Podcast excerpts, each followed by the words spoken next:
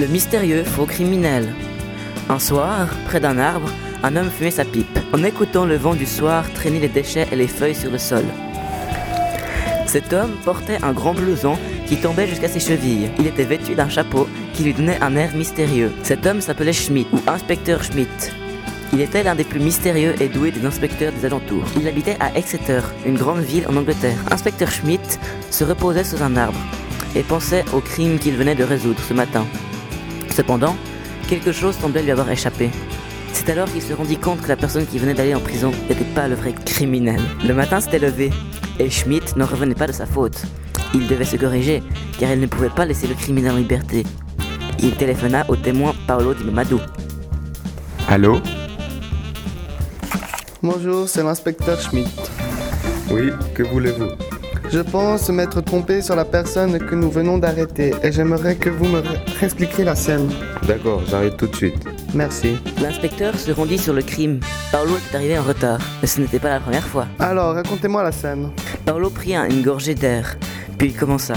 En premier lieu, je rentrais chez moi comme tous les soirs, mais ce n'était pas comme tous les soirs, car une fois rentré, j'entendis un hurlement, puis des objets se brisaient, alors j'ai couru. Couru où?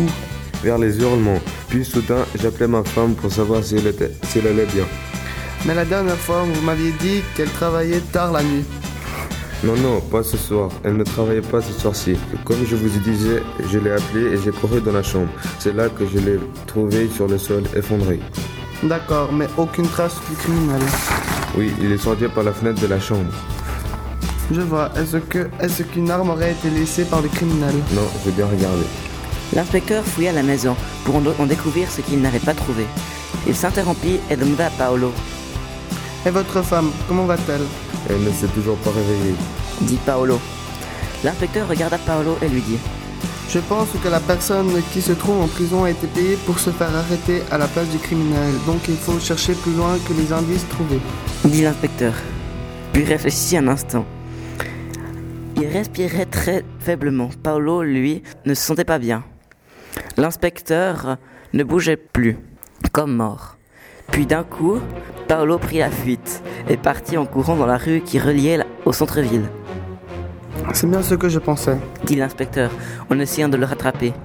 Ils couraient tous deux en direction du centre-ville lorsque Paolo trébucha sur une branche.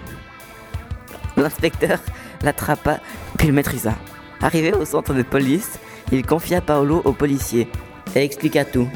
Les indices, Dit-il, il avait payé une personne pour qu'il aille en prison à sa place. Le témoin était donc le coupable Paolo n'avait que 20 ans. Il n'avait ni frère ni sœur. Il était noir. Il avait les cheveux longs jusqu'aux épaules. Il avait les yeux bruns, une petite barbe pas très épaisse. Il avait une femme qu'il avait essayé d'assassiner pour des fins personnelles que nous ne connaissions pas encore. Il habitait à Willon depuis deux ans, mais il passera le reste de sa vie en prison.